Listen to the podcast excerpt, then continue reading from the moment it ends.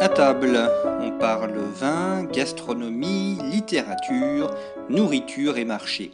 Et puisque nous sommes en été, en cette période estivale, où les températures commencent à monter fortement, nous allons parler glace et crème glacée avec la célèbre glace plombière.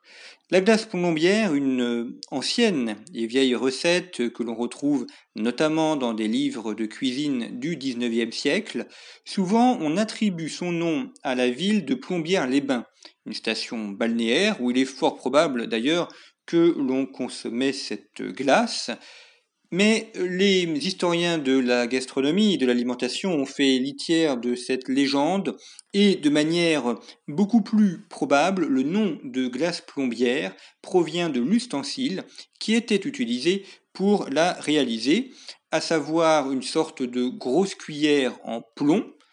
Et cette cuillère en plomb a donné son nom à la glace, c'est-à-dire une glace à la plombière, une glace faite avec une plombière.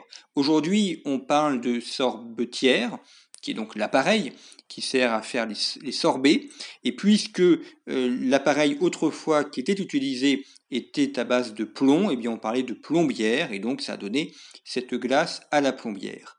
Alors on a plusieurs recettes euh, qui permettent de montrer comment cette glace est réalisée. On commence par préparer une sorte de crème avec euh, des œufs, avec euh, du sucre, avec une gousse de vanille, avec du lait. On fait chauffer l'ensemble. On y met des fruits confits, puisque c'est ça tout l'attrait, tout l'intérêt de la glace plombière. Ce sont des fruits confits.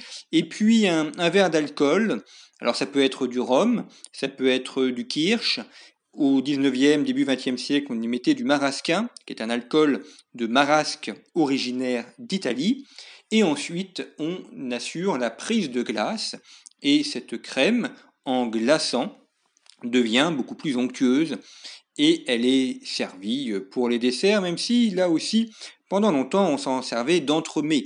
Cette mode de l'entremets, enfin de la glace entremets, on la retrouve notamment dans le trou normand. Il est vrai qu'on pratique un peu moins le trou normand, mais si vous avez des repas de mariage cet été, peut-être que la coutume du trou normand sera retrouvée. Et vous remarquerez d'ailleurs qu'entre le trou normand et la glace plombière, il y a des éléments en commun, puisque le trou normand est à base de glace, alors il n'y a pas de fruits confits, mais on y ajoute un alcool et euh, comme pour la, glace plombière, on a mis de l'alcool à l'intérieur, ce n'est pas rajouté au moment de la consommation.